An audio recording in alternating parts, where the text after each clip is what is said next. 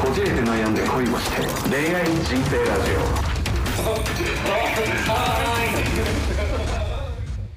先日このラジオ実はもう20回超えてるんですってあの恋愛コンサルのインスタの方で宣伝したらラジオのインスタもフォローして私もラジオ混ざりたいですっていう女の子が実は出てきまして。おお女の子？女の子。へえでね結構可愛いんですよええで俺とそもそも知り合い。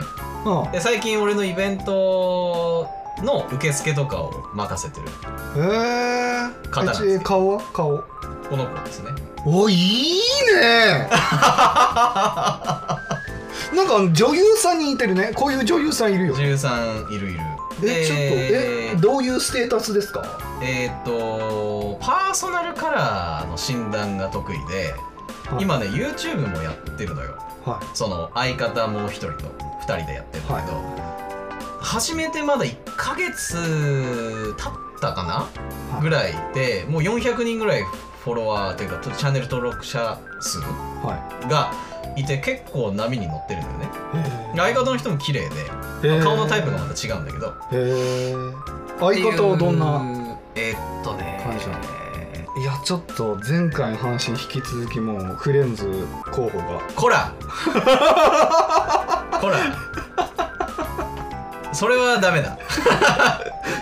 フレンズ候補ダメですか？これですね。でこの子は30歳ですね。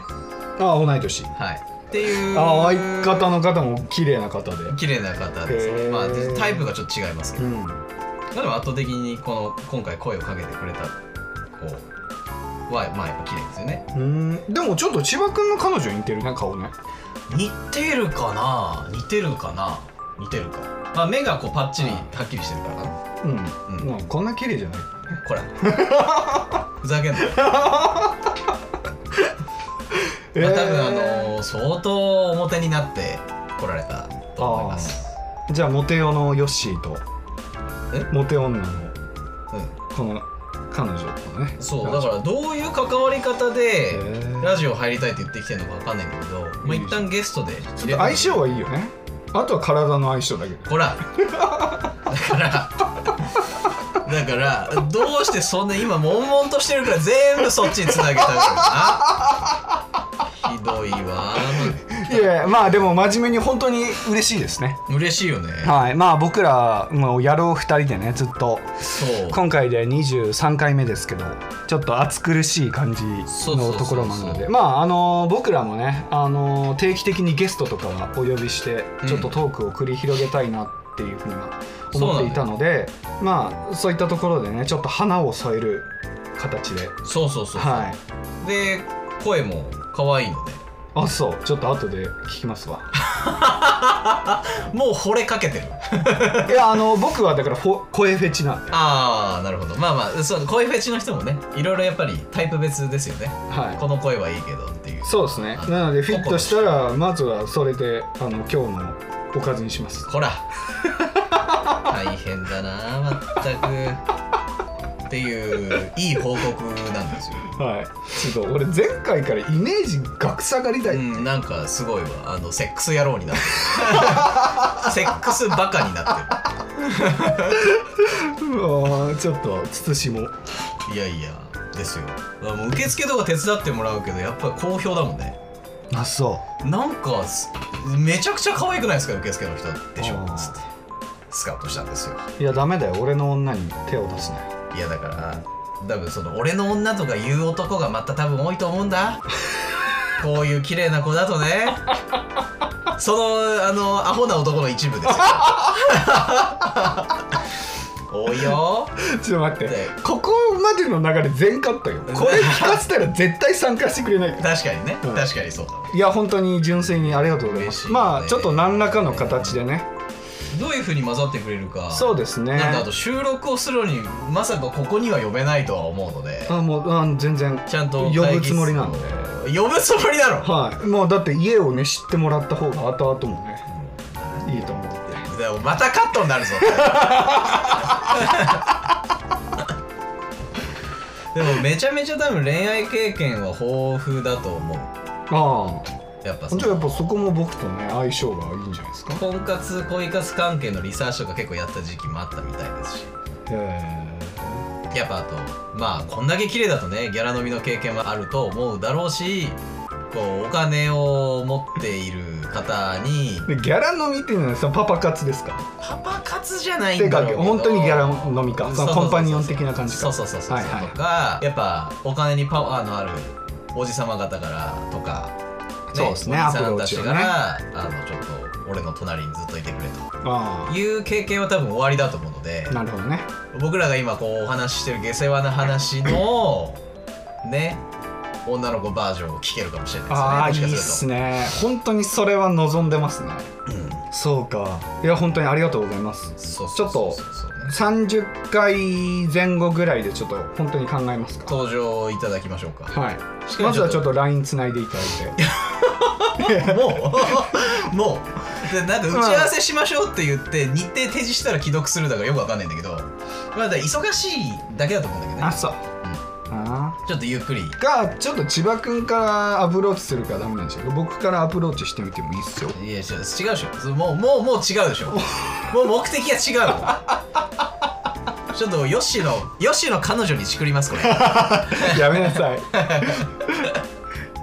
いやありがとうございます、はい、ちょっとね。まああのー変な話あのー彼女だけねオンラインでもいいですし、うんうんうん。どっか会議室借りててもいいのでちょっと実現させたいなと思いますんで。うん。はい。こうご期待と。交互期待ということで。いうことで。可愛い子がこじこいに入ってくるかもしれないよってことだイけエ楽しみにしてください。いやちょっとテンション上がってるよ。まあテンションは上がるよ。あそうですか。やっいやぱねー。男二人でやってるのもね楽しいけど、うんこれはこれでね。そこにまた綺麗な女性が入ると、まあ、僕らのモチベーションも上がりますよ。そうですね。いやーただちょっと心配だな。このテンションで喋れるかがちょっと不安ですけど。まあね多分ね。結構最初は様子を伺うタイプでしょ、はい、猫かぶりなんで。うん。まあ大体いやだから俺多分何回かあった方がいいと思うよ。そういうそういうあーなるほどね。そう下世話な意味じゃなくて何回かね。ラジオのためにうん。あちゃんと鳴らす意味でね。あ もう全然信じてくれへんね俺の言葉を。うんうん。実はやっちゃったんだよねみたいなのも突然出てきそうで怖いもん、あもうあの一回そこのうん。面談も終わってるんだっつって、うん、そうそうそう。いやどれだけお盛んかは分からん。そういう話はさすがにできてないから。いやーもう僕の経験上ですけど、うん。男性との交流うん。が盛んな方はやっぱそっちも盛んですよ。だってそこの興味は紐づいてくるもん。確かに。この人とそういうことをしたらどうなるんだろうとか確かに。この人のサイズはどれぐらいなんだろうって絶対その人間の想像力で膨らませるんで、そうだね。はい、またうと思いまいからさっとボディタッチしてくるからね。結構距離近くて話もできるタイプだし。いやまあやられますよ。もう0コンマでキスして0コンマで押し倒します。あバカだ。バカだ。目的が変わってきてるんだよだからまあ、まあ、えっと彼女にはこの回は聞かせないようにして、うん。シャープ23は飛ばして聞いてください、まあまあまあまあ。そうします。まあわかんない。でもフォローされちゃってるからあそう。聞かれちゃうかもしれない。はい。いや冗談ですよこれは。全て冗談です。まあ。はい。それぐらい。ラジオのノリです。えまあね、はい。そうだよね。うん。そうそうそうそうそうそはい。ていうかもうそんな勇気ないし、うないよね。でリスク高くない？そう。まずラジオで一緒に参加するとかうん。ね、リスクが結構高いですよね。まあでもシンプルにあのーチャンネルの宣伝もしてほしいですって感じだと思うんだけどね。YouTube ああはい YouTube の。あそれはもちろん。だからそう考えるとあんまラジオでも下世話な話をするとセルフイメージがどんどん崩れていくから、まあ、その辺もちゃんとしっかり打ち合わせしてきます。そうっすね、うん。あのそうですね。その彼女の回は彼女の回で。そうそうそうそうそうそう。そう、全然そういうのは OK ですよっていうただそうですね。僕としてはその女性側からのそのアダルティーなね下系の話をちょっと聞きたいなと思うんですけど。大丈夫？悶々とするでしょあなた。いやずっとあのずっとこう見つめてる彼女の目を。怖い。怖い。やだ俺だけオンラインにするのその先一緒にいたくないから。俺だけ俺だけズームでつなぐ。そうしよ いやー面白いなはい。はい。ということで。はい。ちょっとふざけましたけどね。だいぶ。はい。いや本当にちょっとこれからもねいろんな形でこじこいこう成長しながらいろんな発展の仕方をしながら皆さんにね楽しんでいただけるラジオにしたいなと思っておりますので。いいですね。いろんな企画も含めはい。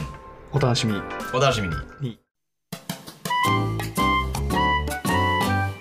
ということで。はいはいじゃあ早速、えー早速そうですね、えーネット掲示板に勝手に答えてみたのコーナーです。ー、イエイ。えー私から読みます。はい。誠実だと信じていた彼氏が恋煩いさん20代女性の方からです。恋煩いさん。はい、えー彼氏が付き合い始めた頃体の浮気をしていたことを2年経って知りました。彼とは婚活兼恋活のアプリで知り合ってうん2ヶ月ほどでお付き合いしましたがすぐに体の関係を持つのが嫌だった私はうん。待ってほしいと伝えて価値観が合わないならやめとくと何度か聞かれましたがその度に彼はそんなことで別れたくない。そんなことより君が好きだからうん。信じてくれるまで俺が待つと言ってくれました。うん。それから34ヶ月経ってようやく関係を持ってそれからずっと付き合いを続けて来年結婚予定です。うん。おめでとうございますおめでとうございます、はい。い、いですね。えーそんな優しく誠実だと思っていた彼が私とできなかった期間は実際に見つかったかどうかは分かりませんが、セフレを探し求めていたことが判明しました。なんだと？だからまあ34ヶ月の期間だよね付き合ってから、うん。えー実際に見つけてしていたかは分からなくても裏切り行為だと傷ついています。え？私は本命ではなく遊びで適当に待つよと言っておいていつかできればいいなくらいの存在だったのでしょうか。うん。当時から優しく節目節目の行事も大事にしてくれて常に私優先でいてくれた彼なのでもう何を信じていいのか自分では分かりません。皆さんの意見聞いてみたいです。お願いいたします。ということですね。はい。真面目すぎない？その彼女。てかだしなんかまあいろいろなんか突っ込みたいところあるけどさ。うん。まずそのなんか価値観いやいやすぐやりたくないから価値観が合わないからやめとくみたいなこと言われたら相当冷めるけどね。そうだね。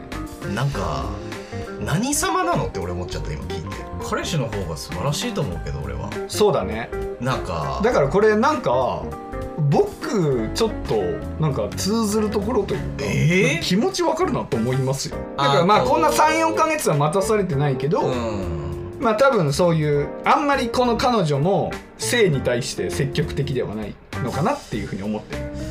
どうなんだろうね。でもさいや、うん、互いの合意で付き合っていてので価値観が合わないからやめとくって言われたら俺多分すっごい冷めると思うな。でそれならシンプルにごめんねと。うん。あのちょっとまだ慎重に行きたいのよと。うんあなたのことは大好きだけど、うん。すぐそういう関係に行くのがどうしてもちょっとうん。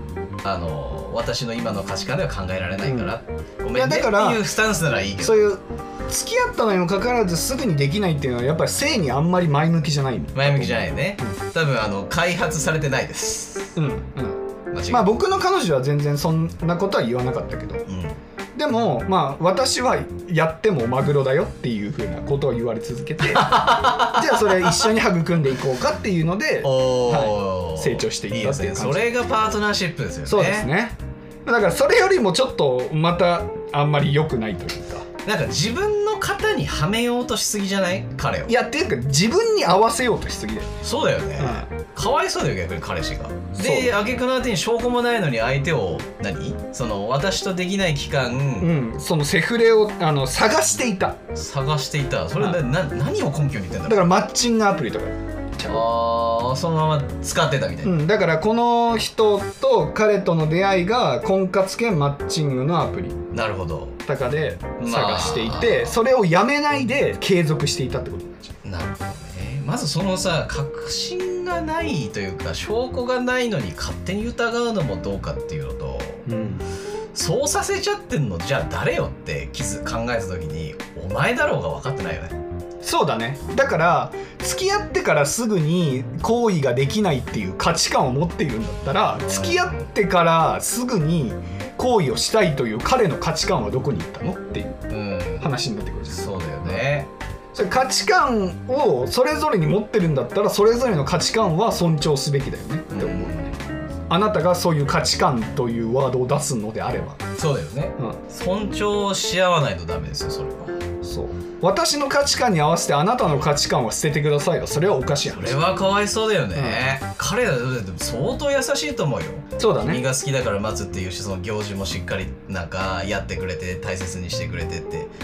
うん。その認識もその女にあるからよくわかんないけどさ、うんうん。ただこの彼女からしたらすぐにできないっていう価値観の私だったらそれはすぐにできる彼女の方がいいんじゃないですかっていうお断りを入れたのにうん。いや僕は待つよって言っていたのにもかかわらずセフレ探しをしていたのはおかしくないですかっていう意見。はあ。いやその他に言ってくださいって言ってもいいのよっていうのも本音じゃないと思うけどね。言ってもいい。ああ要はその価値観が合わないから。あ別れましょうかっていう。っていうのもなんか釜かけてるだけで。あそんな付き合いたてでさねえちょっと試したというか。うんうんうんだと思うよ。まあだから分かんないですよ。これは本当に想像の領域ですけどこの彼女はその以前に付き合ってからすぐそういう恋をしてとか付き合う前にそういう恋をしてちょっとその浮気をされたとか、うん。その捨てられたみたいな経験がうん。終わりなのかもしれないですね。うん。うんまあでもねそうされるのはじゃあ誰ですか？誰の責任ですかって結局自分なんだけど。そうだよ。自分が選択してしかもお付き合いをするまでに見定める期間っていうのはあるわけですから。あるあるあるある。いやそれでなんかまあひどい目にあった過去があるのかもしんないけどあなたのなんかそのなんだろうな価値観とわがままを彼に一方的に押し付けるのは良くないと思うけどね。うん。いやしかも俺が思うのねなんだろう付き合うまでの3ヶ月うん。と付き合ってからの3ヶ月で何が変わるんだって言ったら俺は変わったことがないから、ううん。ないね。意識も。結婚とかだったら別だと思うけどね。確かに。変わったことがないから。むしろ加速する一方じゃない、そう。うん、だって知り合ってお互いいいなと思って付き合うわけでしょ？じゃあお互いいいなと思ってから付き合うまでの期間でそれは待ってることになんないんですかっていう。確かに。謎だね。しかもこの女の人自身もなんだろうこの人ともうやってもいいなっていうタイミングで付き合えばいいんじゃない？うん。うんって思うんだけど、ううん。んそうだよね。付き合ってから34ヶ月待つ意味が分かんないんだよね、うんどういう意図で待つんですかっていう。そこを知りたい。いなんだろうね。その決め事というか勝手な基準なんでしょうねこの人の、うんうん。うん、だから付き合ってからすぐにしないで34ヶ月待ってからやるっていうのが美学なんだろうねこの人の。まあ20代恋煩いさんですもん。多分20代前半23とかなんちゃう？うん、うんまあ、裏切り行為かもしんないけど彼がやってしまったことは。けどねそうさせちゃったのはあんたでしょっていうのもちゃんと腹に落とし込まないとダメだよね。うん。当然彼彼氏がやってることも良くないけどね。そのお付き合いをしてる人がいる中で、えーまあ、性欲発散相手を探すっていうのも、まあ、本能的に仕方ない行動かもしれないけどいや俺そのだ裏切りっていうのって約束をしたもことを破ることが裏切りだと思ってんの。うん、彼は。うん、っていうのでいくと約束はしてないわけでしょそうだね。じゃあ付き合ってもいいけど私と付き合ったらそういう浮気とかは絶対ダメでそういう私以外に体の関係を求めるのは NG よっていうのではい分かったって言ってるんだったらいいけど、うん。それもなしで裏切りっていうのもこれはなんかそれもそれでぶしつけだなと思うよ。そうだよね。うん。そんなになんかその付き合ってから34ヶ月経った後じゃないと体の関係はとか言うなら恋愛ベタなメンズと付き合ったらいいんじゃない？とか経験が少ない人と付き合ったらいいんじゃない、そうだね。がそんなに欲がないうん、人、でいいと思うけどね。そう。だから俺さっきの話で戻るけどまあ付き合ったら浮気はしちゃいけないしセフレを作っちゃいけないっていうのはなんかみんなのそのなんだろう潜在的な意識なわけじゃん。あ誰が決めたの？って思う。うん確かにまあいけないって捉えまあいけないってなっちゃうようなやっぱまあ世間体になっちゃってます。よねそうそうそう。だからこの常識がないのであれば人によって OK が生まれると思うんですよ、うん。私は体として満足させてあげられないから体として満足させられる人は別に作っていいよとか。そうだね。別に私のことを心として好きなのであれば別にその体は別ですよっていう人も中には出てくると思うよ。出てくるね。それが許される世の中になると思うん。そうね。う、なんか浮気不倫がまあまあ不倫はよくないけど、だから不倫も一緒じゃない？別にちゃんと否認をしたりとか。うん。ちゃんとそちらはそちらで家庭を持つっていうリスクを回避してくれるのであればうん。いいですよとか、うん、うん、そういう世の中になると思うよね。確かにな。ダメっていうもんじゃない。よねそう誰が決めたのっていうか。それは何だろう。あなたの価値観なのか世間の価値観なのかどっちなんですかって思う両方じゃないのかね。いやだからそれは世間の価値観が自分の価値観に刷り込まれたっていうそうそうだね。ことでしょ？そうだね、うん。そこはなんか俺いまだにあんまり納得できないというか。まあなんだろう。自立した人ならこういう考えにならないんじゃないかなやっぱり。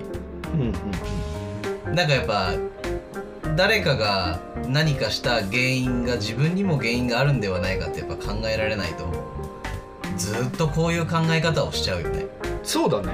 いやだから俺はもう本当に何回も言ってるけど性欲って睡眠欲と食欲と同じぐらいですから、うん。うん、だから本当にこういう女の人がいるのかあんまり僕は理解できないんですよねいまだに。うん。これはだから性欲を軽んじてるわけじゃん性欲っていうものは人によってあるみたいな考え方がいまだに高いわけでしょ。うん。こういう人がいるってこと。うん。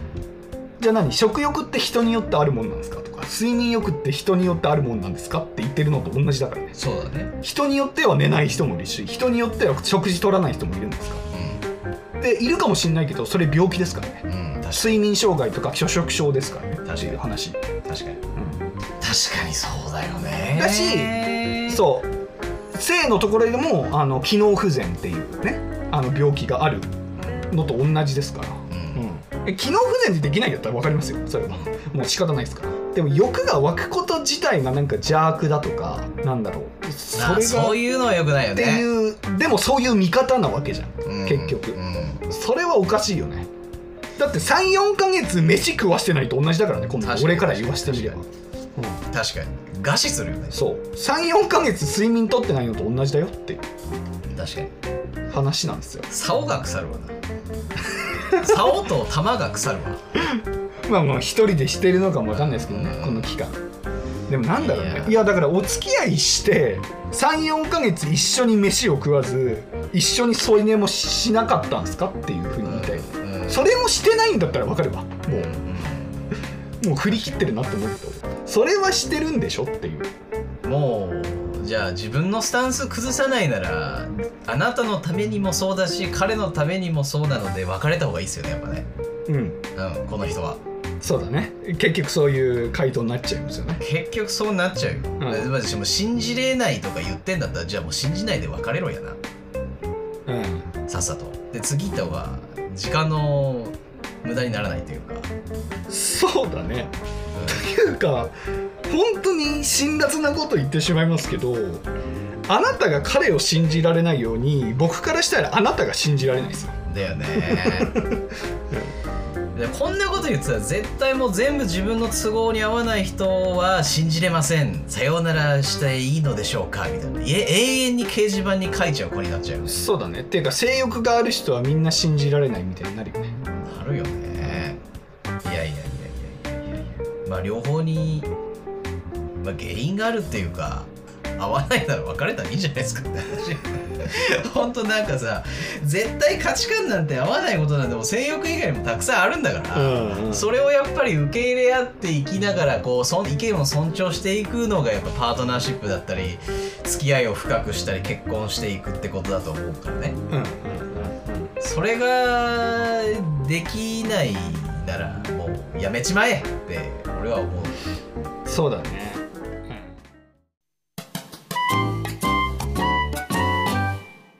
あとまあこれもちょっと話を繰り返すようなんですけど、まあ、別な回でも言った、えっと、そのアメリカはまた違う恋愛の価値観っていうのでそもそもなんでセックスフレンドっていうか分かります？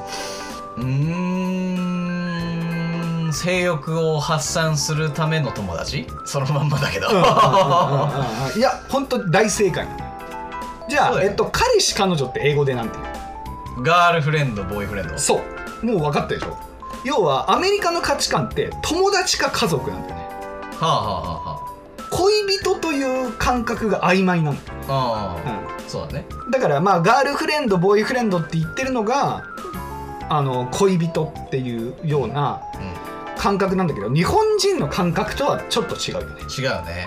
うん、で親友と同じレイヤーで男の恋人女の恋人っていう風な価値観。うん、うん、だからそこに同じレイヤーでセックスのフレンドがいるわけよ。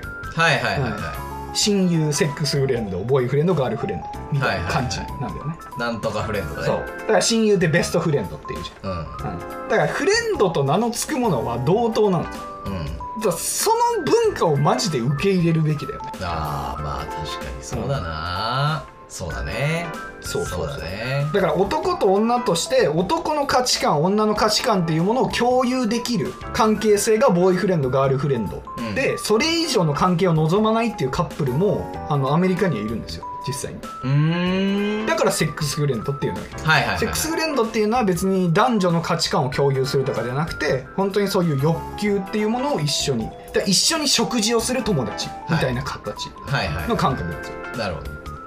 で日本もセックスフレンドという言葉を使うんだったらもうそういう価値観にしましょう。ーんまあ確かにそうだよね。う飲み友と同じいやまあでもそれほどなんか柔軟に考えられる人ってやっぱ日本にいないよね。そうだね。だから体の関係を持ったらもう浮気っていう風になっちゃうよね。まあそれはうんアメリカもまあそういう人は多いけど、いや多い多い多い。結局ね、多いけど。と思うけど。うん、いやー難しいです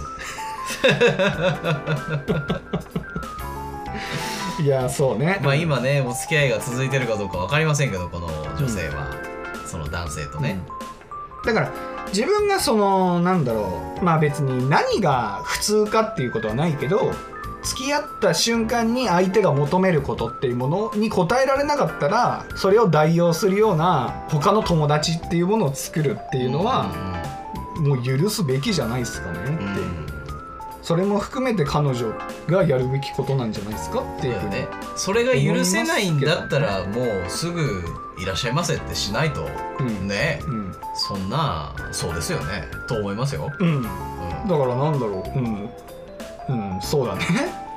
僕はなんか俺寛容であるべきだと思うんだよね。恋人関係って。うん。いろんなことに、うん。その人の趣味であったり、うんその人の癖であったり、はいはい。その人の考え方であったり生き方であったりっていうものをサポートしたりとかそこを受け入れたりとか理解するっていう関係が僕は良好な関係だと思ってる、あうん、それは欲求に対してもそうだね、あうん。うん、そうだね。じゃあ何？その自分が食べる量のものを彼氏にも押し付けるのとか自分の睡眠時間と同じ睡眠時間に彼氏はしなきゃいけないの？っていう話になっちゃうかそうだね。ら、それはおかしな話だわ。うん、そう。で相手がやりたいペースっていうものもあるわけだからそれに合わせるかそれに合わせられないんだったら別な代用品っていうのはあれだけど自分以外で満たせる方法を探してくださいっていう風なことを言うっていうのは僕は真っ当だと思いますよ、いやでもそうだよね、うん、だと思うでそれが嫌だならそういうものを満たせるようにお互いに努力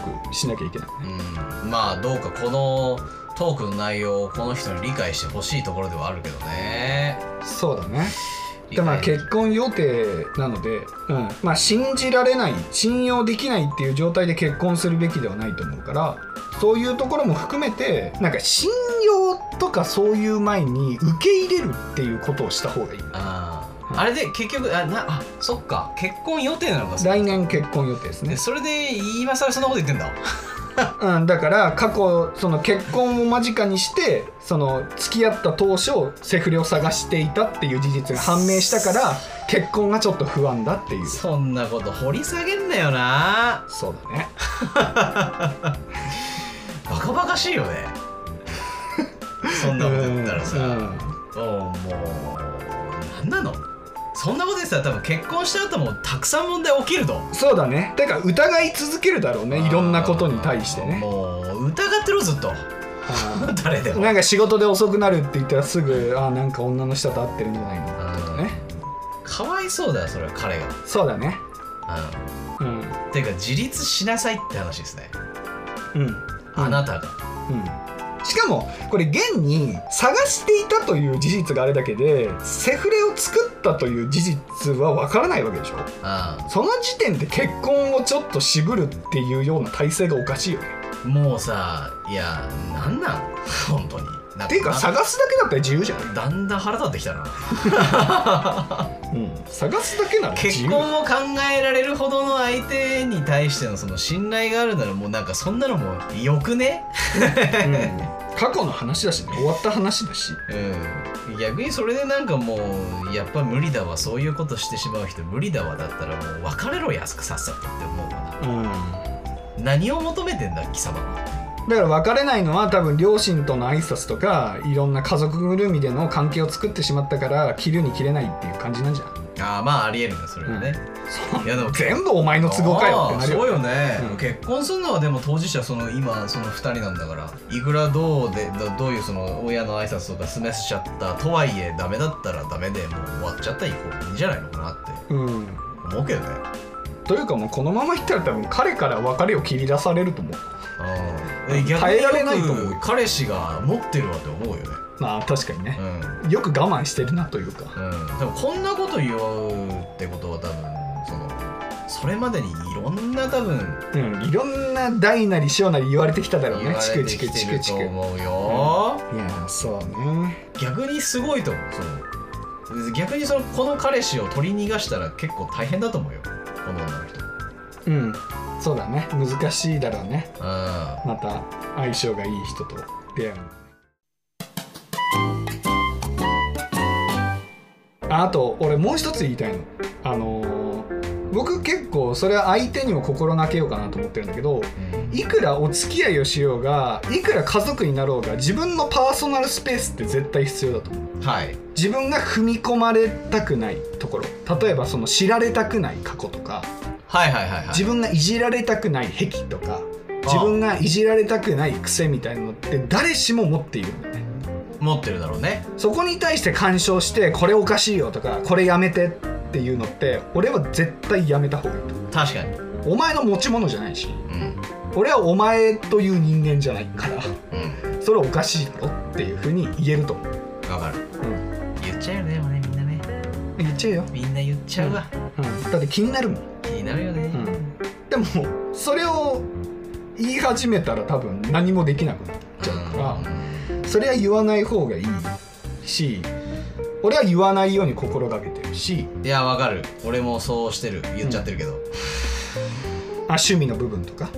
あいやそういうことはない。あそういうことはないんだ。片付けがねあんまりお得意じゃない。はいはいはい。ちょっとほら仕上がってるよ。っていう。はいはい。俺が結構あのピシピシってやりたいタイプだから。あそう。えええな。ええな。ええな。掃除に関してはもうピシピシっとやられる方なんで、ああそうなんだはい、掃除だけはできない人間なんで、どうだね。いろいろあるよ、うん、いろいろあるけどさなんかでもさあのそういうなんか悪いところ？まあいいところはいいところで終わると思うけど悪いところとかなんかちょっと気になるところもさ可愛いなってなんか許容できるそれこそ寛容的になれるようにならんとダメね。そうそうそうそう。だから俺性も自分がどれぐらい処理したいとか自分がどれぐらいやりたいとかそれは食事の量とか睡眠の量もそうだよね。かなりパーソナルなとこだよね。うん。そこに踏み込んで私のペースに合わせてとか私のそういう量に合わせてっていうのは絶対俺はやめた方がいいと思う。いやーやめた方がいい。そこにそぐわないだったらわざわざさこんな優しいフレンドという言葉を使ってくれてるんだから今は、うん。うん、友達作らせてあげなよっていう。うん俺は思っちゃうよね、うん、それはそう思う。俺が現に性欲なかったら多分作らせますよ。うん。で相手があったら、うん、相手が求めるのであ確かに。れば、俺もなんか最近思うよね。そのすごい彼女のこと愛してるしだけどやっぱ仕事で結構抜けるじゃない。うんうん。やるのもそれぐらいの頻度じゃない。うん。でこれで仮に仮に何かのツールを使ってあの浮気されてたと今するじゃない。うんでもそれもなんか俺の責任だなって思っちゃうもん。そうだね。うん。まあやってることは最低かもしれないけどそうさせてしまってるのは俺の責任でもあるなって思うし。うんうんって考えたら多分全然そこはまあそうなってたこと知った時はショックかもしれないけど、ん。結局のところ多分許してしまうぐらいの愛情は今ある。そうだね。自信はある。そうだね。だから俺がもしそれをされたとしたらあの怒らない。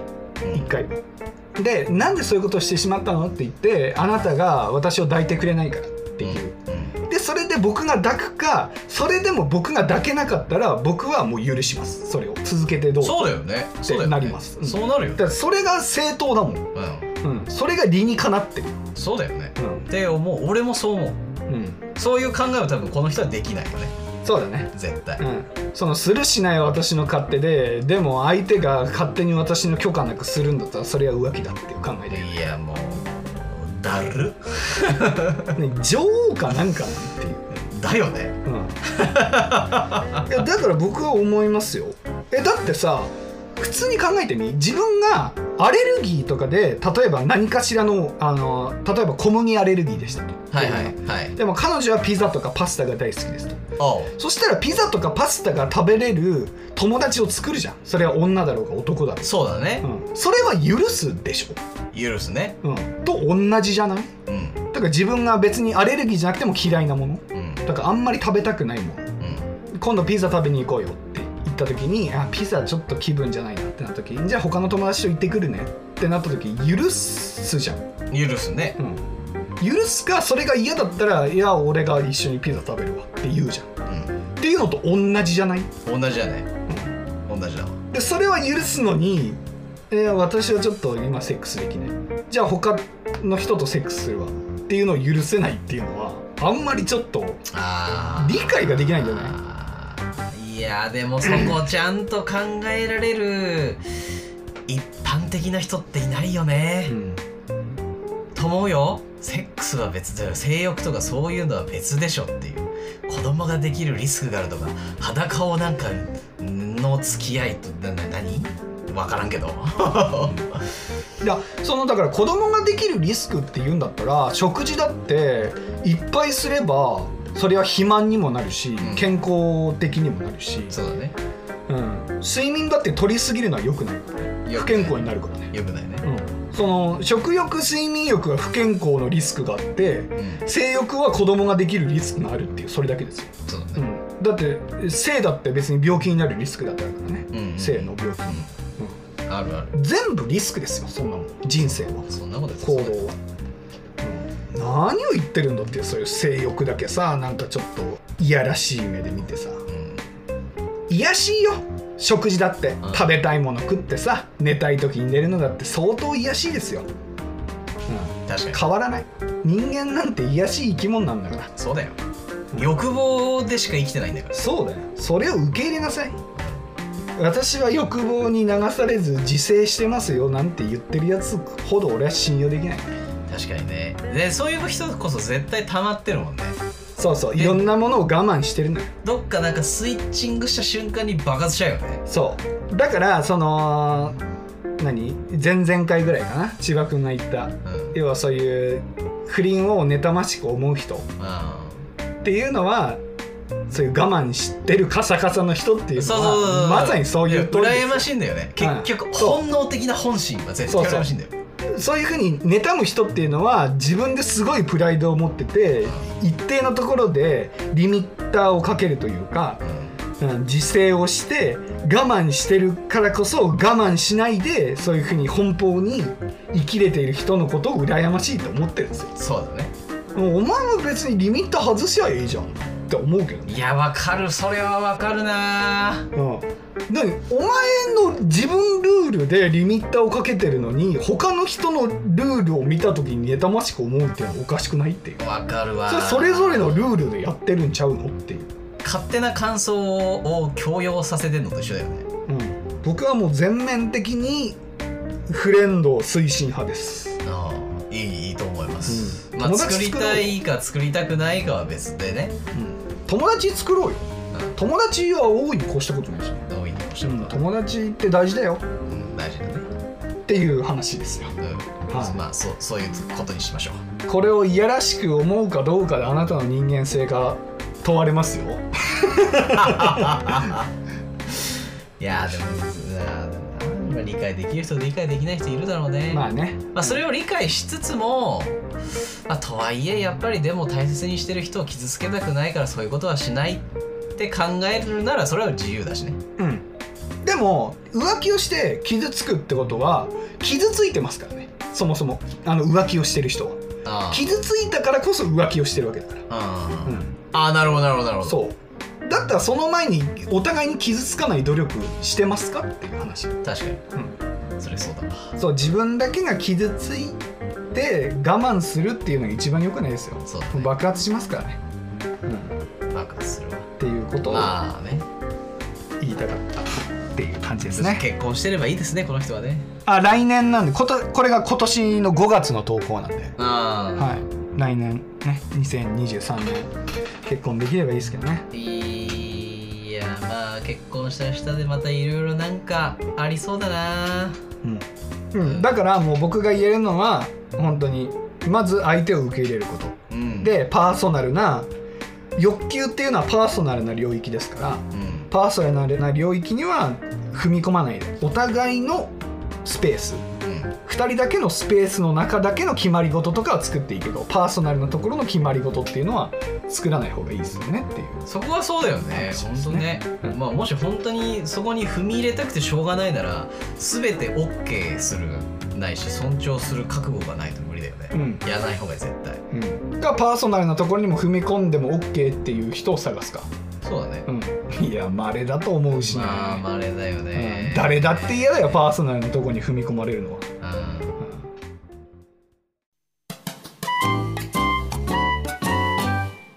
えーまあ、今回もちょっと長めになっちゃいましたけど。なりましたね。はい。